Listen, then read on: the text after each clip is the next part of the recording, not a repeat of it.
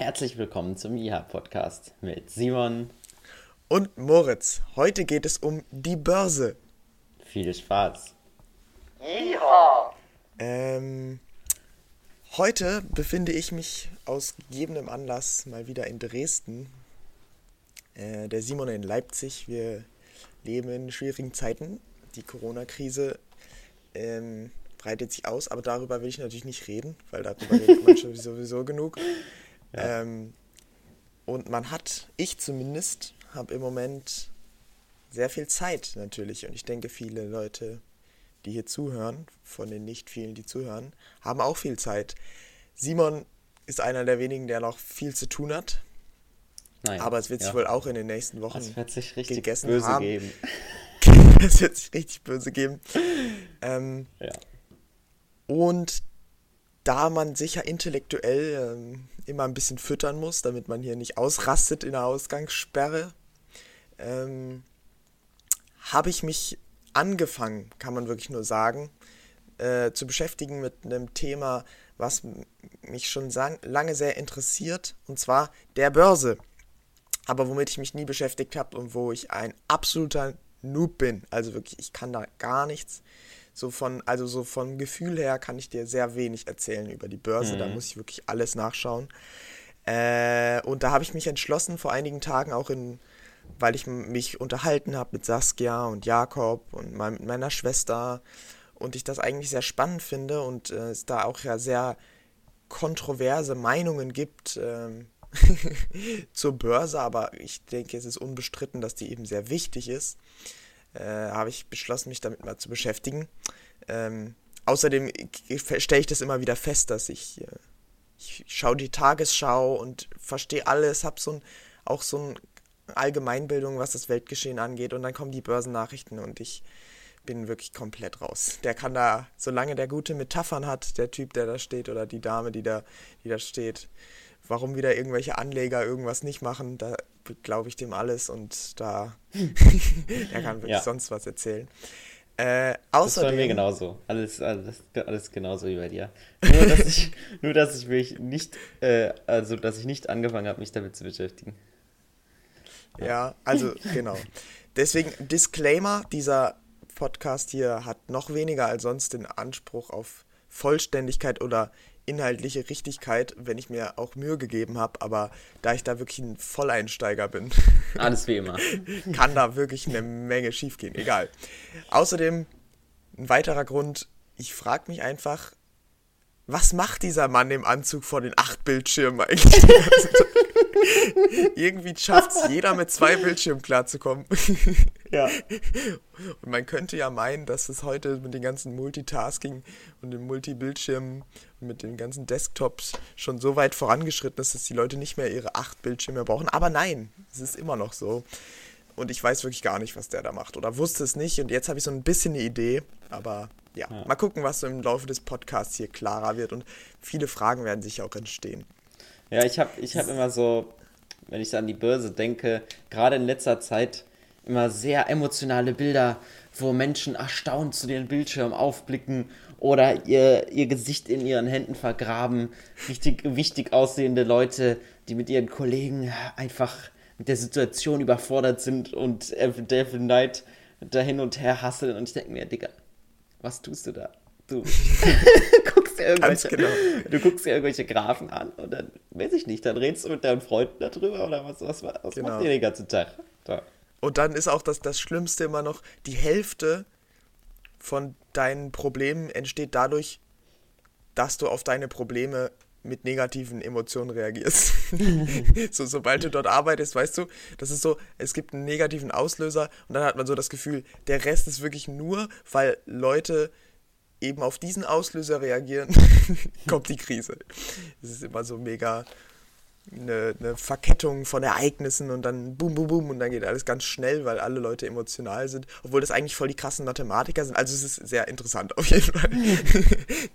ähm, ja, Simon, fallen dir denn spontan? Also ich habe dann erstmal überlegt, um den Podcast vorzubereiten. Ähm, und natürlich habe mich in den letzten Tagen damit auch mehr beschäftigt. Ich habe mir erstmal drei Begriffe überlegt, fallen dir denn Begriff, sagt man einen Begriff zum Thema Aktienmarkt, Börse oder Finanzmarkt, das fällt ja alles so ein bisschen äh, zusammen, vor allem halt, wenn man eine Laie ist, so wie wir, ähm, wo du so, den du oft hörst, aber wo du nicht so genau weißt, was es ist. Oh Gott.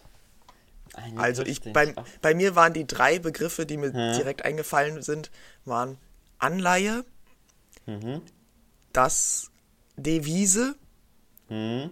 So Devisenmarkt und so, denke ich so, okay. Und Lebensmittelspekulation.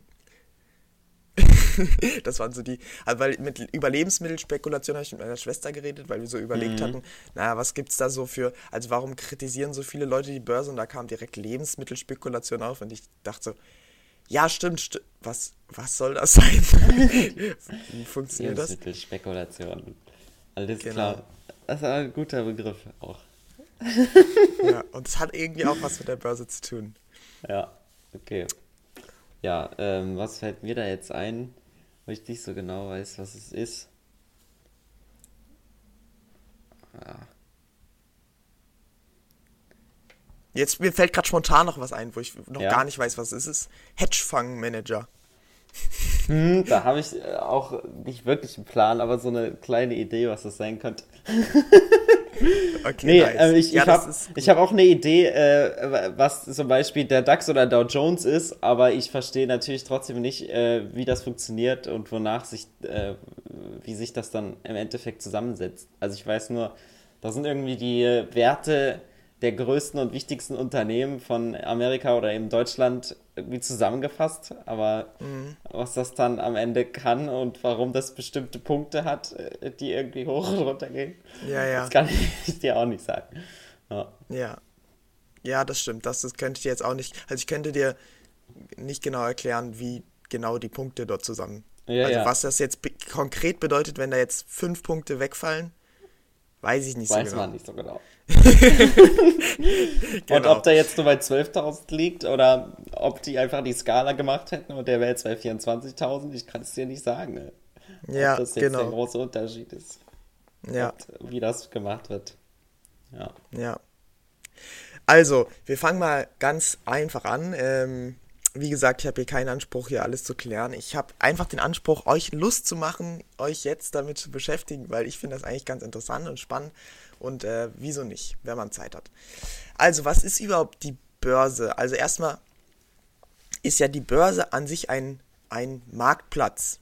Und zwar gibt es da, ist, denke ich, das, der klassische, das klassische, was einem so einfällt, ist der Wertpapiermarkt.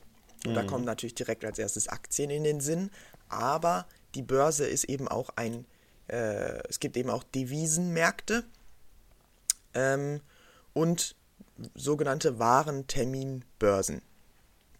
So, ähm, worum geht es prinzipiell einem Unternehmen an der Börse? Naja, also es will natürlich erstmal Kapital haben. Wenn jetzt zum Beispiel ein Unternehmen zu einer Aktiengesellschaft wird, mhm. dann bedeutet das ja, es verkauft sozusagen anteilig das Unternehmen. es verkauft sich selber, es verkauft Anteile von sich selber an Aktionäre ähm, und bei einem hohen Einstiegspreis, das ist der sogenannte IPO, erstes komisches Wort, Initial Public Offering, also sozusagen, wenn, dein, wenn ein Unternehmen an die Börse geht, dann unter, erhoffst du dir natürlich als Unternehmen, dass du erstmal direkt fett Cash kriegst für deine Aktien. Du kannst ja nicht mit 1 Cent pro Aktie anfangen und so 10 Aktien verkaufen oder ist dein ganzes dann hast du dein Unternehmen für 10 Cent verkauft. Da kannst du, weil der, das Ziel ist ja erstmal, du warum verkaufst oder warum gehst du an die Börse? Du hast natürlich dann eine Menge Kapital zur Verfügung, wenn du dein Unternehmen, wenn du Anteile deines Unternehmens verkaufst. Genau und ist direkt zu Anfang vieles. Bumm, Kapital, damit kannst du Investitionen machen ähm, und das ist sozusagen der erste große Grund, warum Unternehmen überhaupt an die Börse gehen.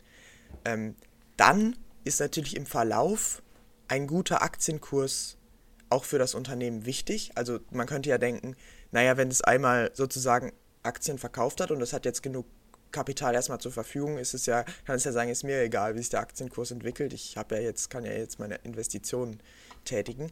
Aber ein guter Aktienkurs bedeutet natürlich ein Gütesiegel für die Firma zum einen. Also es wird der, wird der Firma grundsätzlich eben mehr vertraut, weil natürlich auch der Aktienkurs ein äh, heutzutage ein Marker ist für die Unternehmensgesundheit. Wie geht es ja. dem Unternehmen? Weil natürlich im Ruck, äh, wieder andersherum natürlich auch wieder der Aktienkurs sich zusammensetzt aus ähm, oder vielmehr der Preis einer Aktie nur dann steigt, wenn die, wenn viele Menschen das Unternehmen als gesund oder mit Gewinnchancen einschätzen.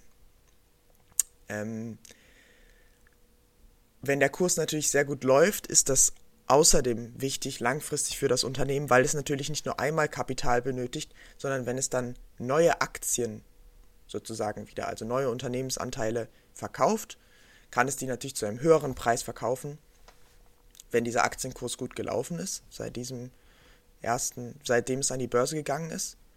Und somit braucht das Unternehmen vielleicht auch nur weniger Jungaktien, also junge Aktien sind einfach neue Aktien, die sozusagen noch nicht gehandelt wurden, sondern die einfach neue Unternehmensanteile, die das Unternehmen bisher noch nicht verkauft hat, herausgeben. Und das ist natürlich super. Denn warum ist das besser, wenn ein Unternehmen weniger Aktien verkauft, aber das gleiche Kapital zu, für das gleiche Kapital sozusagen? Naja, die, man verkauft ja Aktien da verkauft man ja nicht nur irgendein Papier, sondern die Menschen haben ja dann wirklich, die das kaufen, haben ja sozusagen einen Teil von deinem Unternehmen. Und bei, äh, wenn sie einen großen Teil deines Unternehmens zum Beispiel kaufen, haben sie dann auch Einfluss in der Aktionärsversammlung auf äh, die Entscheidungen in deinem Unternehmen. So. Wenn ein Unternehmen natürlich eine Menge Aktien äh, verkaufen muss, das heißt eine Menge von sich selbst von den Anteilen, um an Kapital zu kommen, ist das natürlich immer schlechter oder prinzipiell schlechter. Genau. Weil dann mehr Einfluss von außen reinkommt. Und deswegen gibt es ja auch viele Unternehmen, die dann eben ihre Aktien zurückkaufen selber am Markt, um wieder den Einfluss zurückzubekommen. Genau. Oder eben, weil man denkt, man kauft diese Aktien zurück und die werden danach trotzdem weiter im Werk steigen und dann kann man die nochmal raushauen für mehr Money. Ähm, ja, das ist so, das sind so die Möglichkeiten. Die genau, hat. genau. Außerdem ist es natürlich auch so, dass viele ähm, Unternehmen, um das sozusagen attraktiver zu machen, dass ihre Aktien gekauft werden, ähm, sozusagen Unternehmensgewinne, Teile des Unternehmensgewinns an, äh, Gewinns an die Aktionäre mit ausschütten, also sozusagen die, die sogenannten Dividenden. Äh, und da ist natürlich das gleiche Prinzip. Wenn du das bei weniger Aktien machst, und das gleiche Kapital das ist super. Da hast du natürlich weniger von deinem Gewinn verschwendet.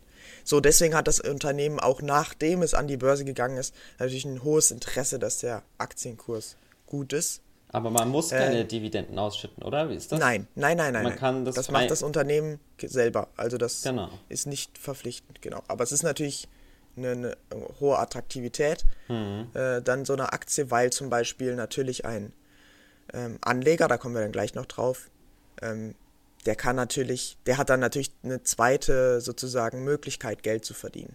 Neben dem, dass er hofft, dass der Aktienwert steigt und äh, die dann wieder verkaufen wieder verkauft, kann, ja. Kann er sozusagen dann sagen, hey, selbst wenn diese Aktie fällt oder nicht steigt oder nicht so stark steigt, wenn ich jedes Jahr diese Dividenden ausgeschüttet kriege, bam, habe ich auf jeden Fall schon mal Cash gemacht. So.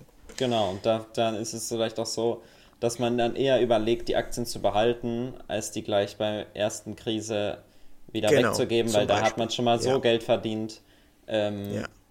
ohne dass man das verkaufen muss dafür. Genau, das will ich mir auch jetzt so überlegen.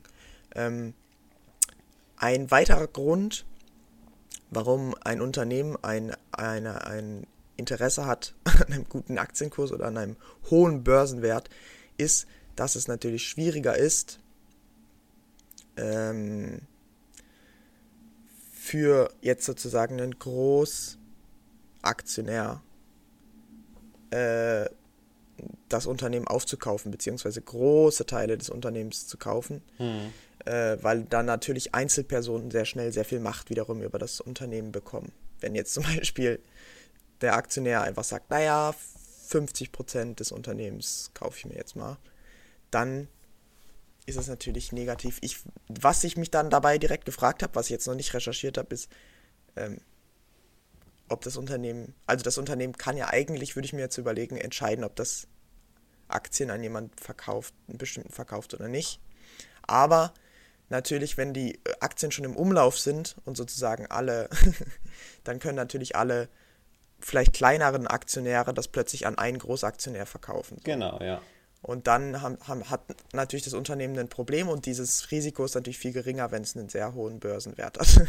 Dass da einfach mal ein Großaktionär mhm. plötzlich einen Großteil des Unternehmens kauft und dann wiederum Einfluss hat bei der Aktionärsversammlung. Ja. Was ich mich immer gefragt habe, ist bei diesem Kaufen und Verkaufen von Aktien, ist das ja so, du kannst so, die Aktien werden zu einem bestimmten Kurs gehandelt. Das geht ja einfach danach, wie viel ist wie immer Angebot und Nachfrage. Ähm, desto mehr Leute das gerne haben wollen, desto höher kannst du die verkaufen, das heißt, desto mehr wert ist diese Aktie sozusagen. So, du kannst aber an der Börse zu jeder Zeit deine Aktie verkaufen. Wer kauft die dann? Es muss ja im selben Moment jemand, das muss ja an jemand anders übergehen. Das ist doch mhm. nicht, also du, du sagst doch nicht, so, sobald eine Aktie von dem Unternehmen frei wird, wird die bitte gekauft. So, egal zu ja. welchem Kurs. Sondern du kannst auch zu jedem Zeitpunkt, solange es noch Aktien gibt, wo auch immer die, wo die sind, wenn die keiner hat, ähm, kannst du zu jedem Zeitpunkt Aktien kaufen. Und dann hast du die plötzlich. Und dann sind die plötzlich bei jemand anderem weg oder wie läuft der, wie läuft der Hase? Sagt der andere, ich will meine Aktie kauf, äh, verkaufen, sobald die jemand haben will, egal zu welchem Kurs. So ist es ja auch nicht. Mhm. Ja, und das hat, und das ist auch was, ähm, da bin ich noch gar nicht so tief eingetaucht, aber man stellt sich das ja auch ein bisschen zu einfach vor, wie man ja. sozusagen Aktien verkauft und kauft. Du kannst ja jetzt nicht selber an die Frankfurter Börse gehen, 1000 Euro auf den Tisch legen und Aktien kaufen. So, du, da bist du ja nicht befugt. Du, es ist ja so, dass man, ähm, wenn man selber in einer, an einer Börse irgendwas investieren will, also nicht jeder darf investieren, sondern nur Banken, Makler, also Menschen, die da sozusagen Broker, irgendwie Direktbanken, die dazu befugt, befugt sind. So, und dann eröffnest du sozusagen ein Depot bei einer Bank und da drauf sind dann deine Aktien. Und dann ist es, soweit ich das weiß. Stopp, stopp. Erstmal Depot, ja. was ist das? Erklär da, da springst du jetzt schon an das Ende meines Podcasts hier. Aber das ist nicht so schlimm. Weil da, da bin ich wirklich noch nicht weit drin in der, in der Materie. Aber basically ist das Depot einfach nur der Ort, wo deine Aktien drauf abgelegt werden. Mhm. Das heißt, du kannst ja also. wie ein Konto. Du, hast ja, du kriegst ja kein, genau, du, wie ein Konto. Ein Konto für deine Aktien, weil du kriegst ja jetzt keinen Brief nach Hause geschickt mit deiner Aktie, so. das ist ja kein, sondern das ist einfach, funktioniert alles online. Mhm. Ähm, und soweit ich das weiß, gibst du dann im Endeffekt, gibst du deiner Bank und dein, deinem Auftraggeber sozusagen, der dann für dich ähm, investiert. Warte, jetzt muss ich mal ganz kurz. Verzeihung, meine Schwester ist gerade am Start. Ja, ich nehme einen Podcast auf mit Simon, ich komme dann später dazu. Grüße gehen raus an Moritz Schwester an dieser Stelle. Ja. Verzeihung, Freunde. Depot. ähm, gibst du ja dann bestimmte Verantwortung ab an deine Bank. Das heißt, du entscheidest das nicht komplett selber, wann gekauft und verkauft wird. So. Und ähm, man stellt sich das halt so vor, dass man so Aktien kauft und dann hat man die und dann so, so, so, so einfach funktioniert es halt nicht. Aber ähm, zu diesem Depot oder wie genau der, das funktioniert, wenn du selber an der Börse investierst, da, müsste ich, da muss ich noch eine Weile recherchieren. Das kommt ja. dann in Podcast 2. Ähm, was wo, dieser, ja, was dieser ja, Makler darf, was du quasi nicht darfst. Also, genau, was dieser Makler darf, was du nicht darfst. Und, und wie, der, ähm, wie der actually Kauf dann aussieht. Das ist ja das, was die Dudes genau. dort, das ist ja das, was die Dudes dort irgendwie machen müssen. Die telefonieren genau. mit den Leuten, die was kaufen wollen und mit den Leuten, die was verkaufen wollen, um ja. die irgendwie auf einen Preis zu bringen. Und wahrscheinlich ist es dann am Ende doch so, dass in dem Moment einer kaufen und an dem Moment einer verkaufen muss. Nur beim, genau. nur beim Endkunden, sage ich jetzt mal, also beim normalen Dude, der sagt, ich heute ist mir danach, ich kaufe mal eine Aktie, ähm, kauft der sich zwar eine Aktie, aber die gehört wahrscheinlich dann schon irgendeinem Makler, der die schon mal gekauft hat, um die da zu haben für seine Kunden oder so, keine Ahnung. Ja, ja, genau. Also es ist mehr ba basically, wenn du als privater Typ an der Börse investieren willst, sagst du, Bank, investier mal für mich. So. Genau. Und dann macht die Bank, Bank dann ja. alles für dich. So. Und mit diesem, du kannst natürlich nur, also was heißt am Ende,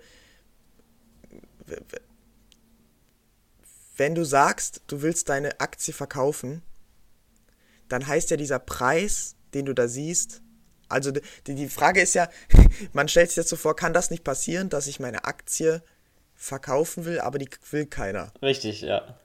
Aber das würde ja gleich, dann, das würde ja bedeuten, dass der Aktienkurs bei null ist.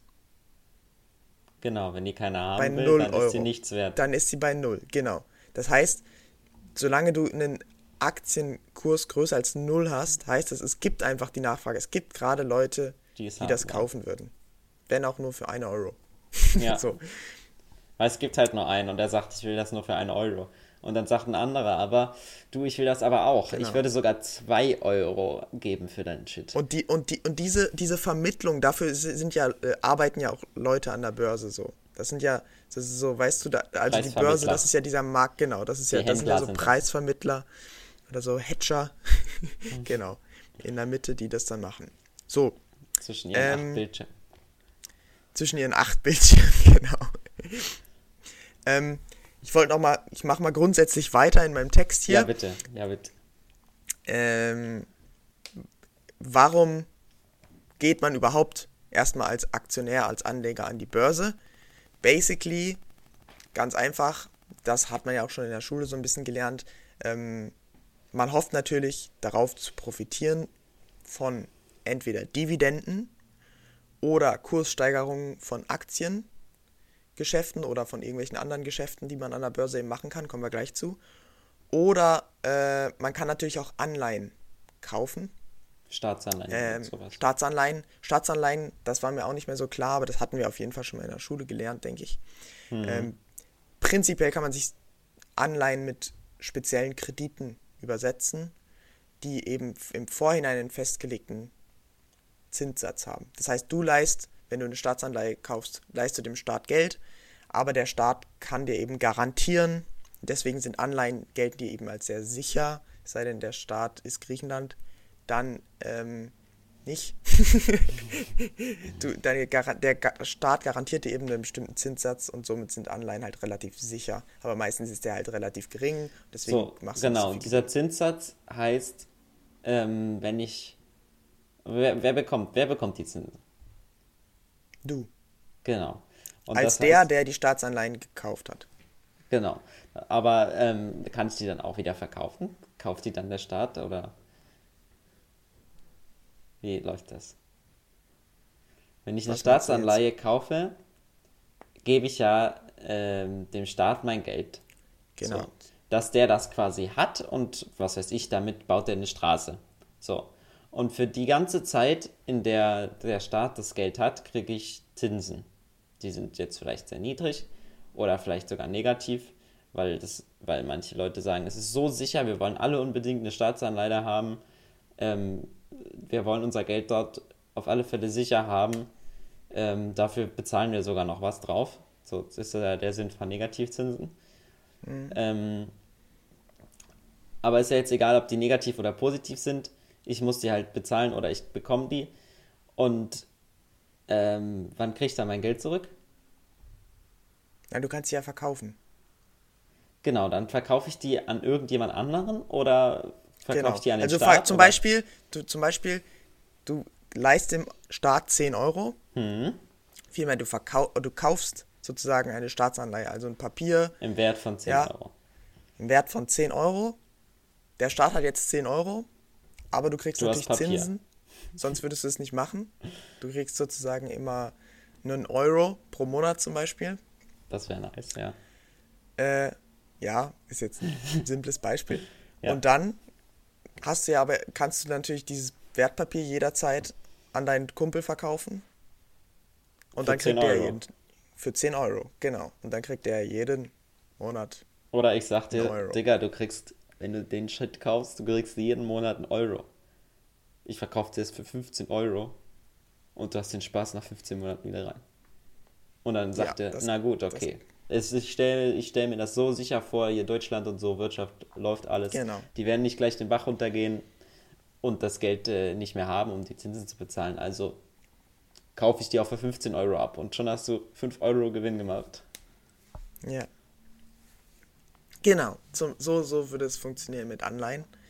Ähm, und das ist der, die, die Grundidee ist davon, ist natürlich, dass eine, so jemand wie der Staat oder wie große Banken natürlich deutlich stabiler sind als ein Unternehmen.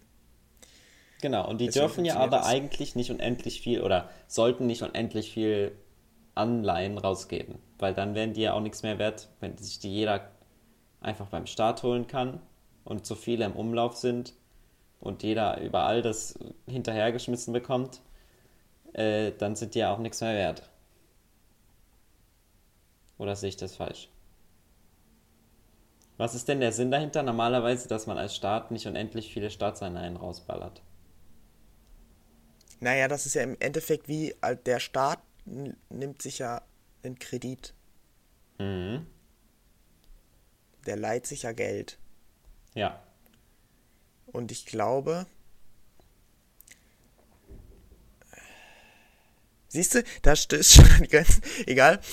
Naja, war, also ich verstehe schon, ich verstehe schon das Grundprinzip. Er muss natürlich dann für jeden, für jede Anleihe, die er rausgibt, muss er die Zinsen bezahlen. So. Und die genau, wären natürlich immer, es wären natürlich immer mehr Zinsen, je mehr Staatsanleihen ich rausgebe und die ich bezahlen muss. Und um, um diese Kredite, nee, nicht falsch, äh, um diese Zinsen zu bezahlen, kann ich wieder neue ähm, Kredite zum Beispiel aufnehmen. Das heißt, ich kann wieder ähm, ich sage jetzt, du, ich habe jetzt hier zehn Leuten den Shit verkauft und im nächsten Monat muss ich deswegen 10 Euro Zinsen zahlen, aber ich habe mein ganzes Geld schon ausgegeben.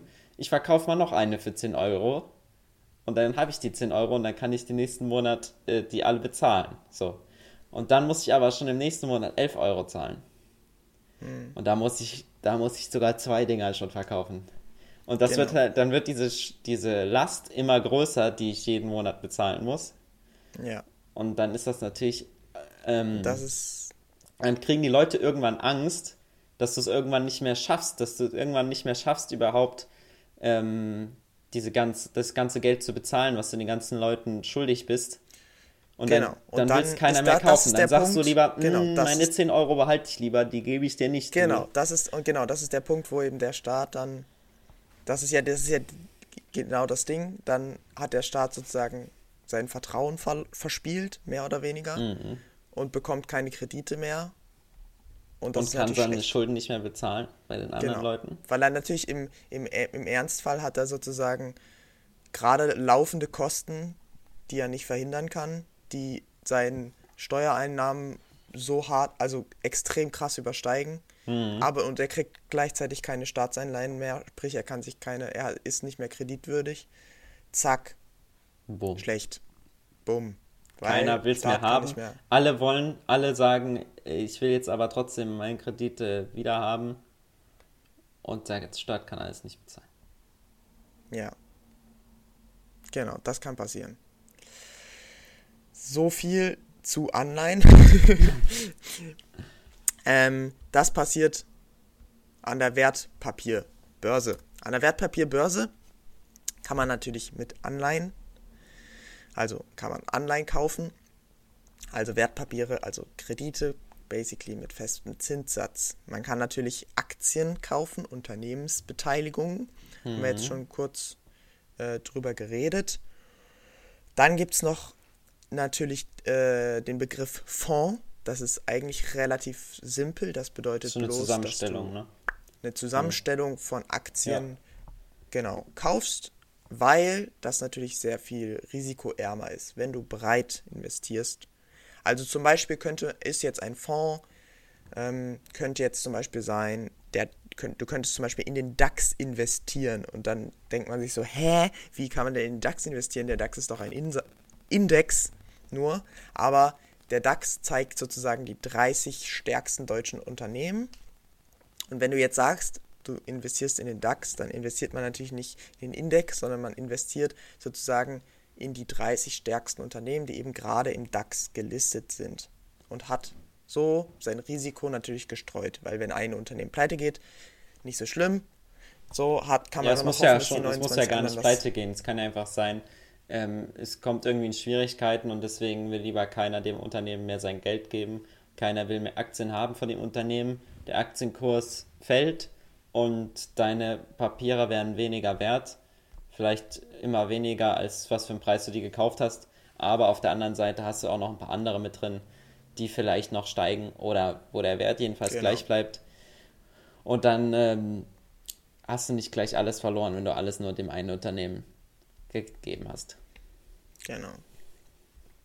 Perfekt. Dann ähm, will ich jetzt noch mal kurz hier auflisten. Gibt es natürlich noch was, wo ich noch nicht eingestiegen bin, weil das wirklich den Rahmen sprengen würde. was aber ein sehr spannendes Thema ist. Ich würde auf jeden Fall auch einen Teil 2 zu diesem Podcast noch machen. Ähm, wo wir auch die ganzen Fragen klären können, die wir jetzt hier gerade nicht beantworten können. Zum Beispiel werde ich dann erklären, wie genau das mit dem Depot funktioniert. wie, ihr, wie auch ihr anfangen könnt, an der Börse zu investieren. So. Alter, nehmt auf alle Fälle alles für bare Witze, was wir sagen und geht genau nach unserem Plan genau. vor. ihr werdet reich. Spezialisten. Kommt ja. in die Gruppe. Ich sag's euch. Dann kann man an der Wertpapierbörse natürlich noch mit Zertifikaten, Derivaten und Optionsscheinen handeln.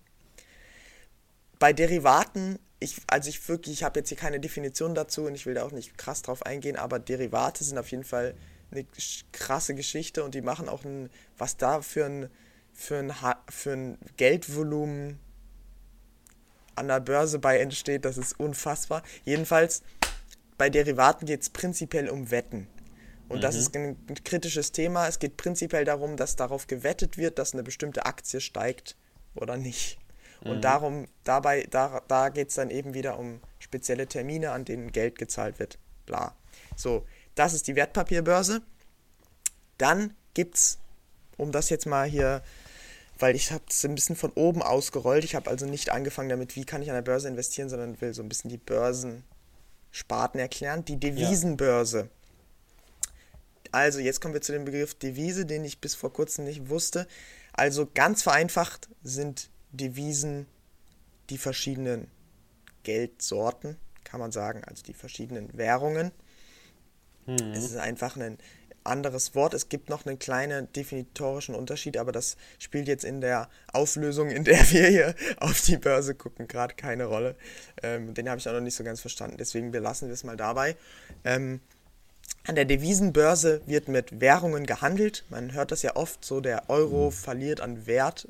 Da denkt man sich immer so, hä, wie geht das überhaupt? Ähm, da werden im Prinzip die ganzen Währungen der Welt werden miteinander verglichen, weil natürlich so eine Wertsteigerung oder so ein Wertverfall des Euros kann natürlich immer nur im Vergleich mit anderen Währungen, zum Beispiel dem Dollar, mhm. äh, passieren. Und ähm, wie, wie kann das passieren? Wie, das passiert. Also, es wird jetzt ein Teil der Frage beantwortet, die ich am Anfang gestellt habe, was macht eigentlich der Typ vor den acht Bildschirmen? Das sind oft sogenannte Trader, ja, und es, die verfolgen eben im Sekundentakt diese Wertveränderungen der Währungen in Form von Wechselkursen. Und das passiert eben scheinbar so schnell, also zum Beispiel bei Aktien und bei Aktien, ja, und bei Anleihen und so, da legt man ja oft so langfristig an, da guckst du ja nicht die ganze Zeit auf deine, wie sich die Dinger verändern. Ne? Ja. Äh, die machen dann eher Marktanalysen und sowas, ne? Und gucken so, wie legen wir langfristig da und da an. Aber diese, wenn du immer so in so Actionfilmen oder in irgendwelchen komischen aggressiven Finanzthrillern, irgendwelche aggressive äh, Finanzthriller. Empfehle ich jedem Leute, mal zu gucken heute, den aggressiven Finanzthriller. ja, macht sich gut gerade in dieser Phase für mehr Vertrauen in die Wirtschaft. Jedenfalls wenn die da so immer so irgendwelche hektisch irgendwelche Zahlen vergleichen, ja, und irgendwas eintippen, dann sind das meistens Trader, die eben die Wertveränderung an der Devisenbörse äh, verfolgen. Und prinzipiell kann man sich die Devisenbörse genauso vorstellen wie die Aktien.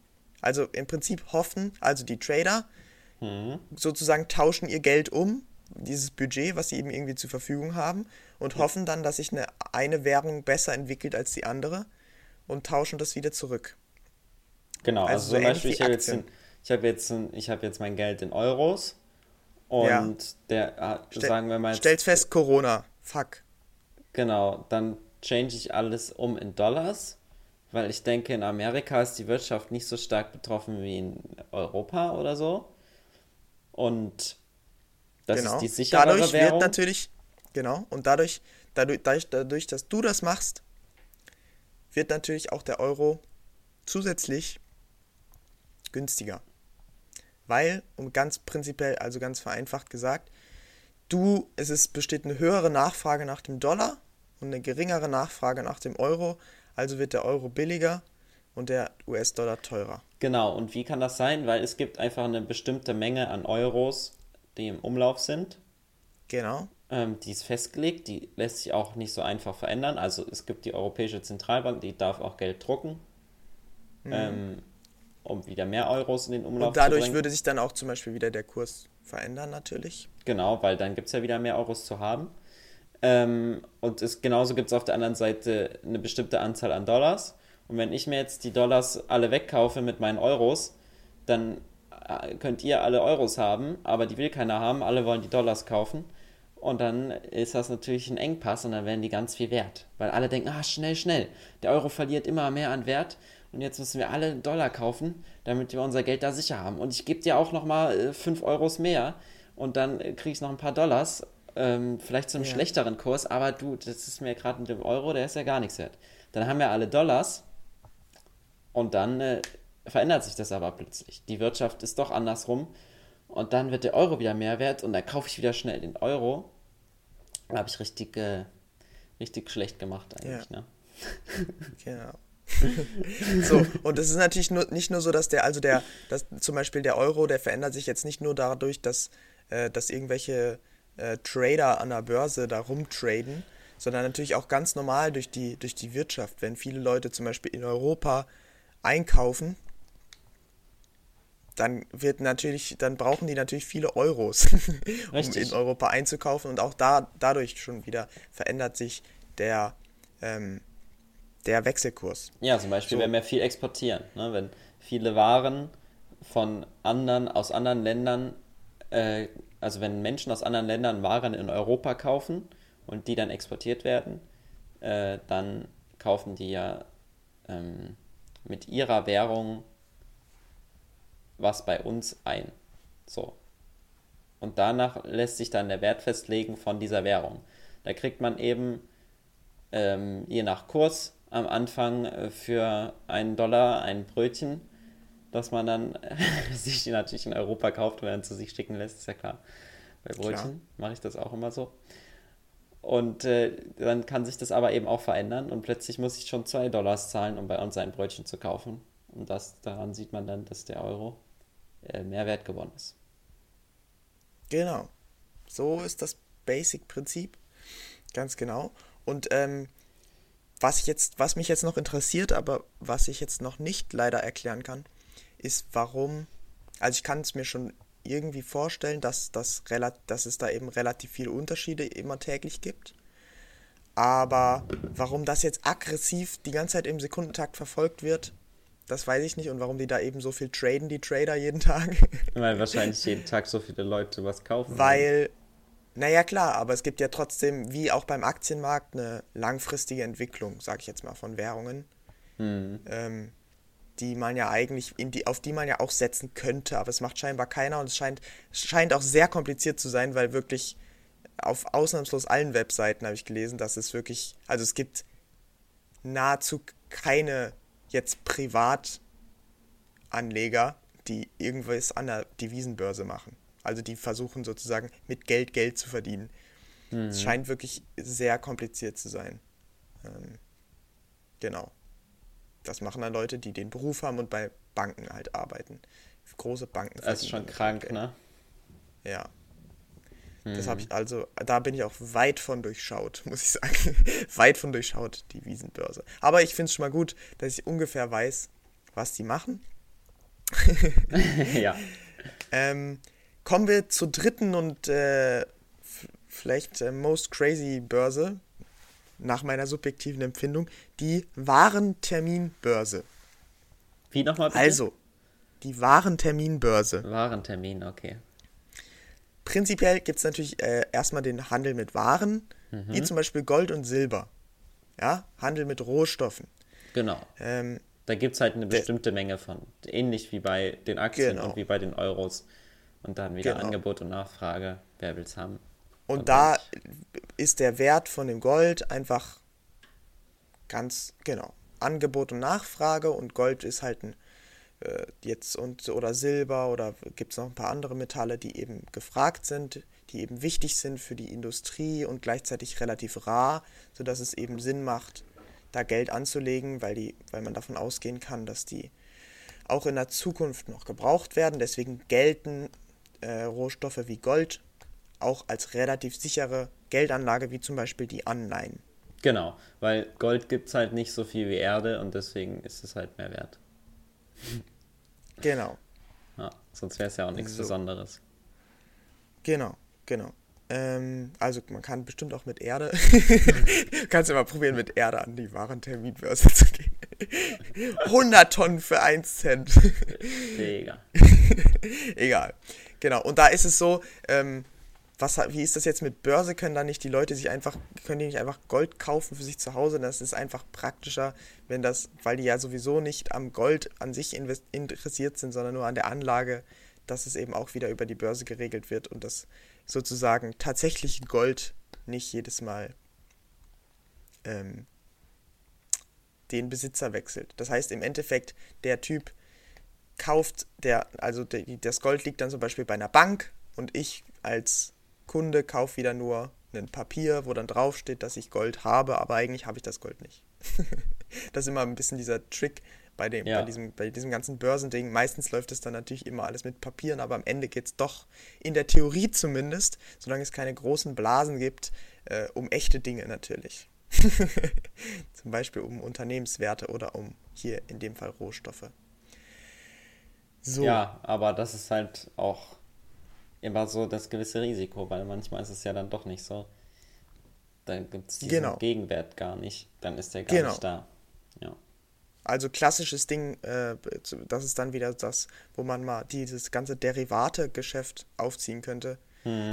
Wenn ich natürlich mit Wetten Geld verdiene, Wetten auf Aktien, ja, und dann wetten da extrem viele Menschen mit bei dieser Wette mit und viel und eigentlich gar nicht so viele haben richtig mit der Aktie in echt zu tun, dann entstehen da sozusagen Geldflüsse, die gar nichts mit materiellem Wert zu tun haben.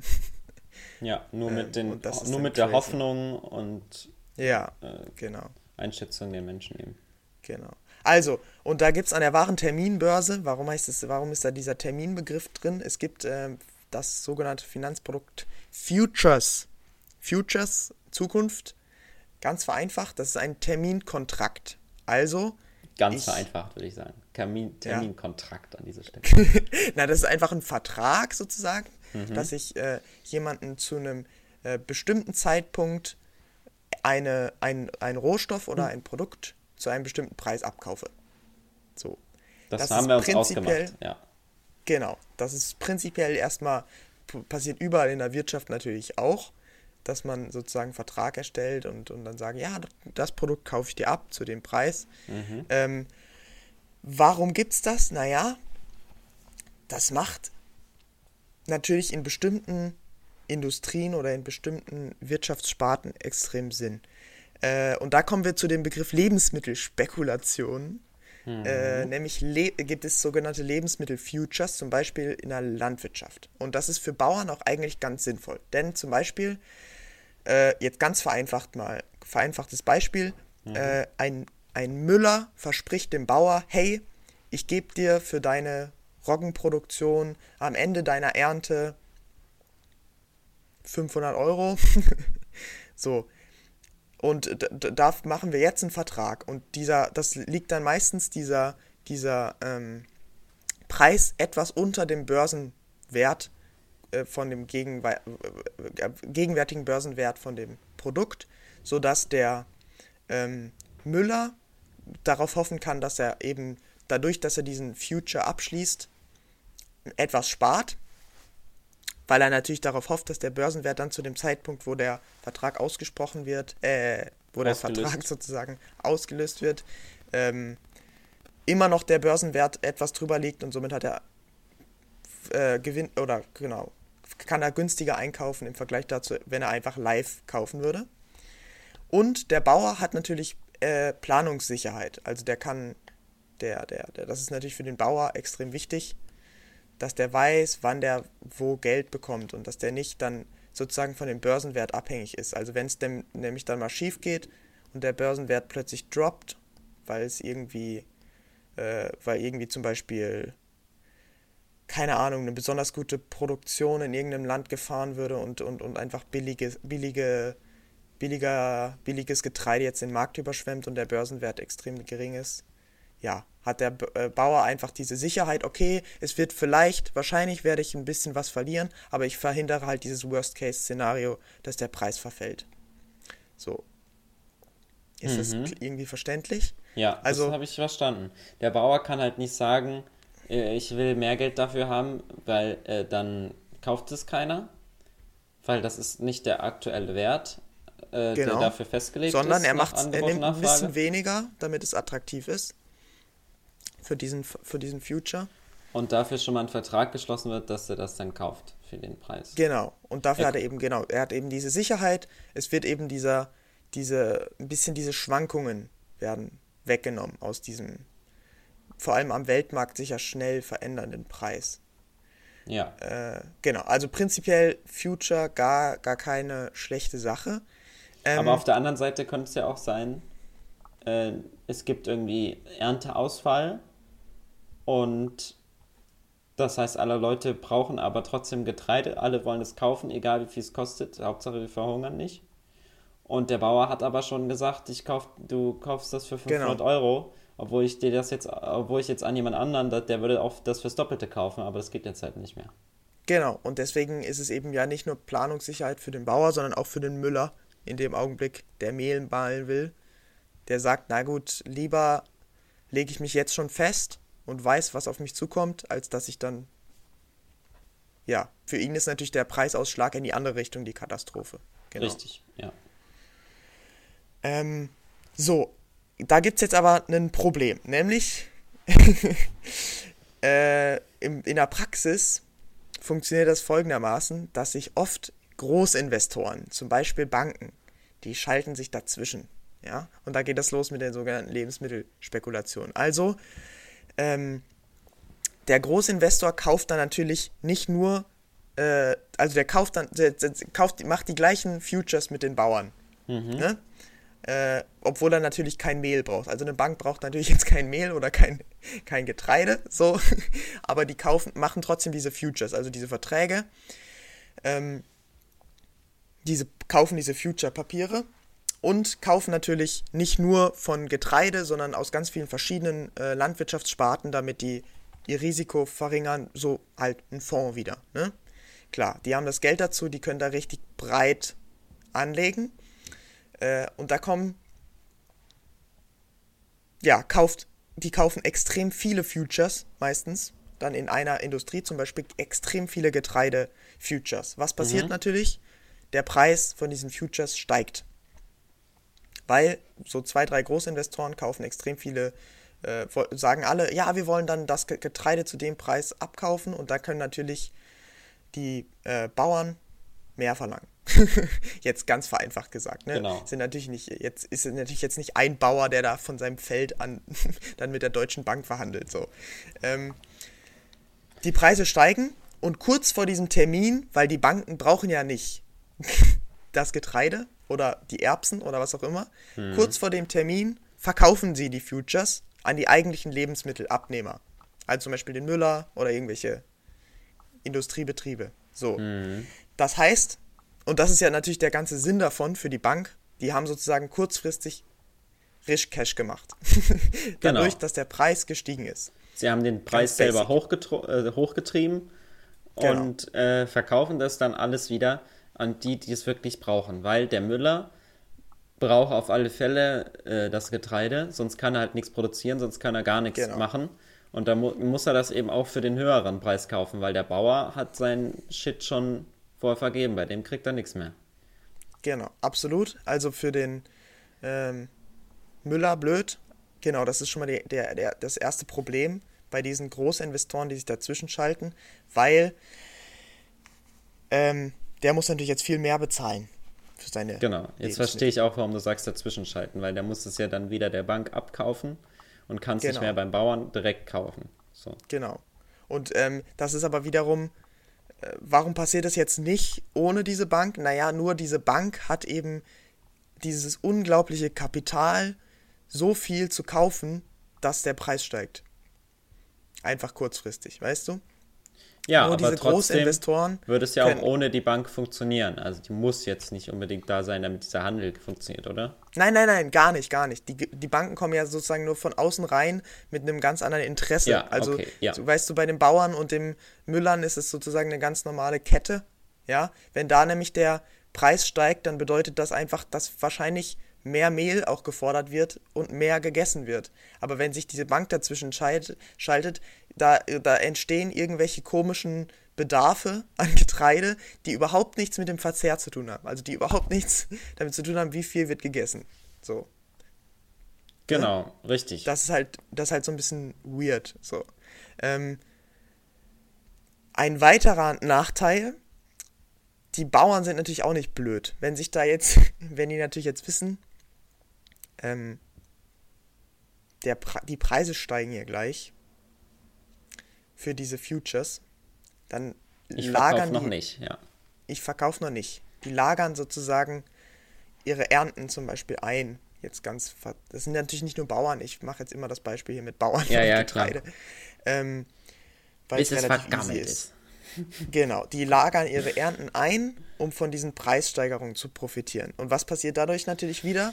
Wieder völlig am Bedarf vorbei entstehen irgendwelche Mängel oder also irgendwie ist Knappheit, obwohl eigentlich gar keine Knappheit besteht. Ähm, so, die, die, diese, die, und es, es entsteht eben eine, eine, eine mehr oder weniger Spekulationsblase, ja. Nur dadurch, de, der Preis steigt von diesen Futures, nur dadurch, dass eben ein, dass Großinvestoren viele Futures kaufen. Ja.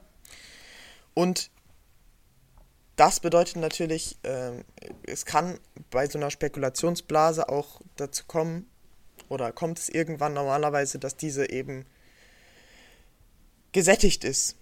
Ja, dass ähm, die, die, die Spekulationsblase ist sozusagen, also wie erklärt man das am besten? Ach, naja, du, fehlt mir das Wort. Es ist doch so, dass der ähm, die ganzen, die Bank, ganzen Banken, so, die haben jetzt das ganze Getreide aufgekauft und der, und es ist so teuer geworden, überhaupt noch was zu bekommen, ähm, dass jetzt die Müller das für einen sehr hohen Preis kaufen müssen. So, die Müller kaufen das Getreide, aber die brauchen gar nicht so viel. Sagen wir mal, die brauchen jetzt nur die Hälfte von dem Getreide. Dann kann die Bank den Rest nicht mehr verkaufen und es ist mit einmal wertlos, weil das Getreide vergammelt auch irgendwann. Irgendwann kann das keiner mehr verwenden. Ich muss mal, muss mal ganz kurz hier eine kurze Break machen. Ich bin gleich wieder da. Okay. Sorry.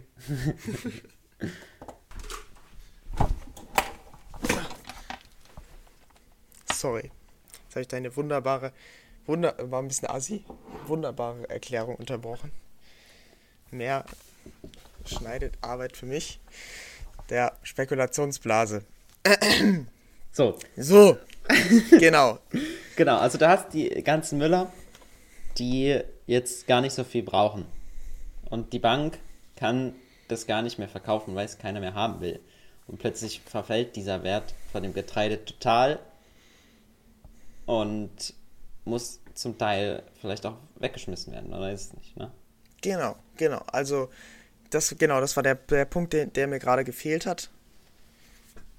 Wo ich gerade äh, mein Erklärungsversuch gescheitert ist, das ist eben dieser, dieser, dieser Punkt, wo dann zum Beispiel die Bauern mehr produzieren, weil sie denken, sie machen extrem viel Gewinn, weil gerade hohe Nachfrage ist, aber diese Nachfrage entsteht gar nicht durch die Müller, beziehungsweise am Ende durch die Verbraucher, die mehr Lebensmittel essen, sondern durch die Banken oder durch die Großinvestoren, die sich dazwischen schalten und da einfach nur Cash mitmachen und dann genau entsteht sozusagen genau. Lebensmittelproduktion genau. am Bedarf vorbei. Worst Case ist ja, dass die ähm, Banken gar nicht alles aufgekauft haben, sondern die Bauern das zurückhalten, weil sie wissen, der Preis steigt noch und diese Future-Verträge nicht eingegangen sind und dann die äh, Müller gar nicht so viel brauchen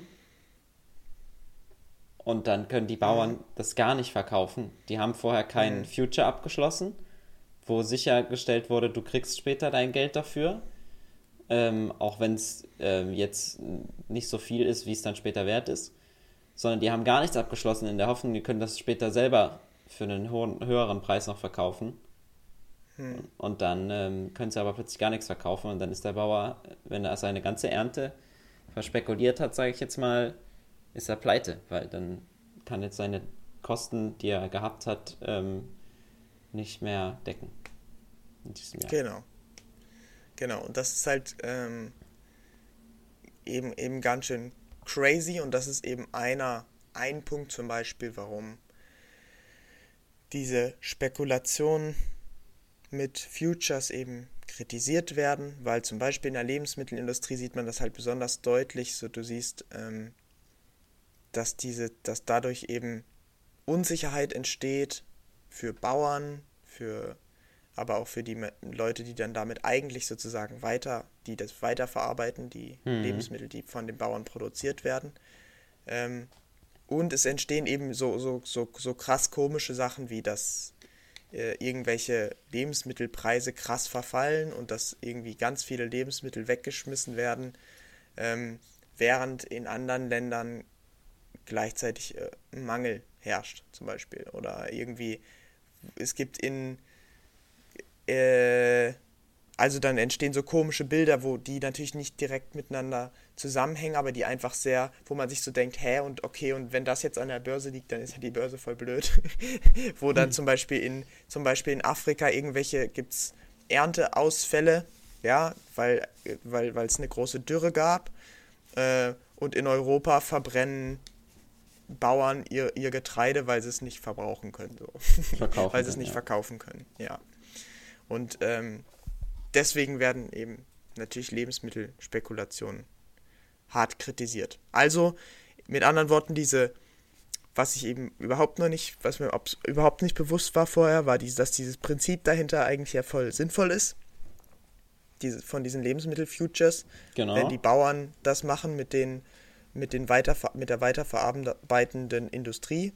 Faire ähm, aber das, genau, aber dass es natürlich dann zu einem Problem wird, wenn diese Preise eben in Anführungsstrichen künstlich verändert werden durch Banken zum Beispiel, Großinvestoren, die gar nicht mit dem Produkt eigentlich Geld machen, sondern nur so sozusagen sich dazwischen schalten und da, ja. da irgendwie versuchen, Cash zu machen, Kapital dazu zu gewinnen. Mit Geld Geld verdienen. Mit Geld Geld verdienen. Das Geld Jawohl. muss arbeiten. Ist ja auch. Ja. So. Und damit möchte ich eigentlich die erste den ersten Podcast zu diesem Thema abschließen. Ähm, wie ihr sehen könnt, bin ich weit entfernt davon, alles zu wissen. Ich weiß allerdings schon eine ganze Menge mehr. Und ich habe äh, Lust, mich da auch mit den weiteren Tagen weiter mit zu beschäftigen. Ähm, ja, mal gucken. Der Simon vielleicht auch. Ja, ich habe auch, noch nicht. Ich habe auch mega Lust, äh, davon zu profitieren, dass du dich damit beschäftigst. mega. Wie gesagt, ich bin sozusagen weder ein Mathe-Ass noch Börsenkenner, aber ich finde es halt trotzdem spannend. Ähm, ich kann euch nur empfehlen, sucht euch auch was, um diese Corona-Zeit zu überstehen. vielleicht die Börse, vielleicht sind es andere Dinge. Äh, und in es folgt auf jeden Fall in Teil 2 ähm, ein bisschen mehr dazu, wie man vielleicht an der Börse theoretisch überhaupt investieren kann, als jetzt ein normaler Dude. ja. Das wäre auf jeden Fall ganz spannend. Ähm, und mir sind jetzt auch wieder ganz viele Fragen aufgekommen und vieles haben wir ja auch nicht, äh, noch nicht klären können oder bei vielen kann man noch mal tiefer reinschauen, zum Beispiel wie das mit den Derivaten funktioniert und allgemein wie, wie, wie so, äh, so diese ganzen Spekulationsblasen eigentlich große Probleme darstellen und so. Das finde ich auch spannend. Also, Teil 2 folgt irgendwann. Äh, ja, willst du noch was sagen? Nee, äh, ich bin dankbar, dass du dich da reinfitzt in so ein kompliziertes Thema und äh, freue mich auf die Zeit, dass wir da ein bisschen noch was zusammen herausfinden. Nice. Tschüss. Tschüss.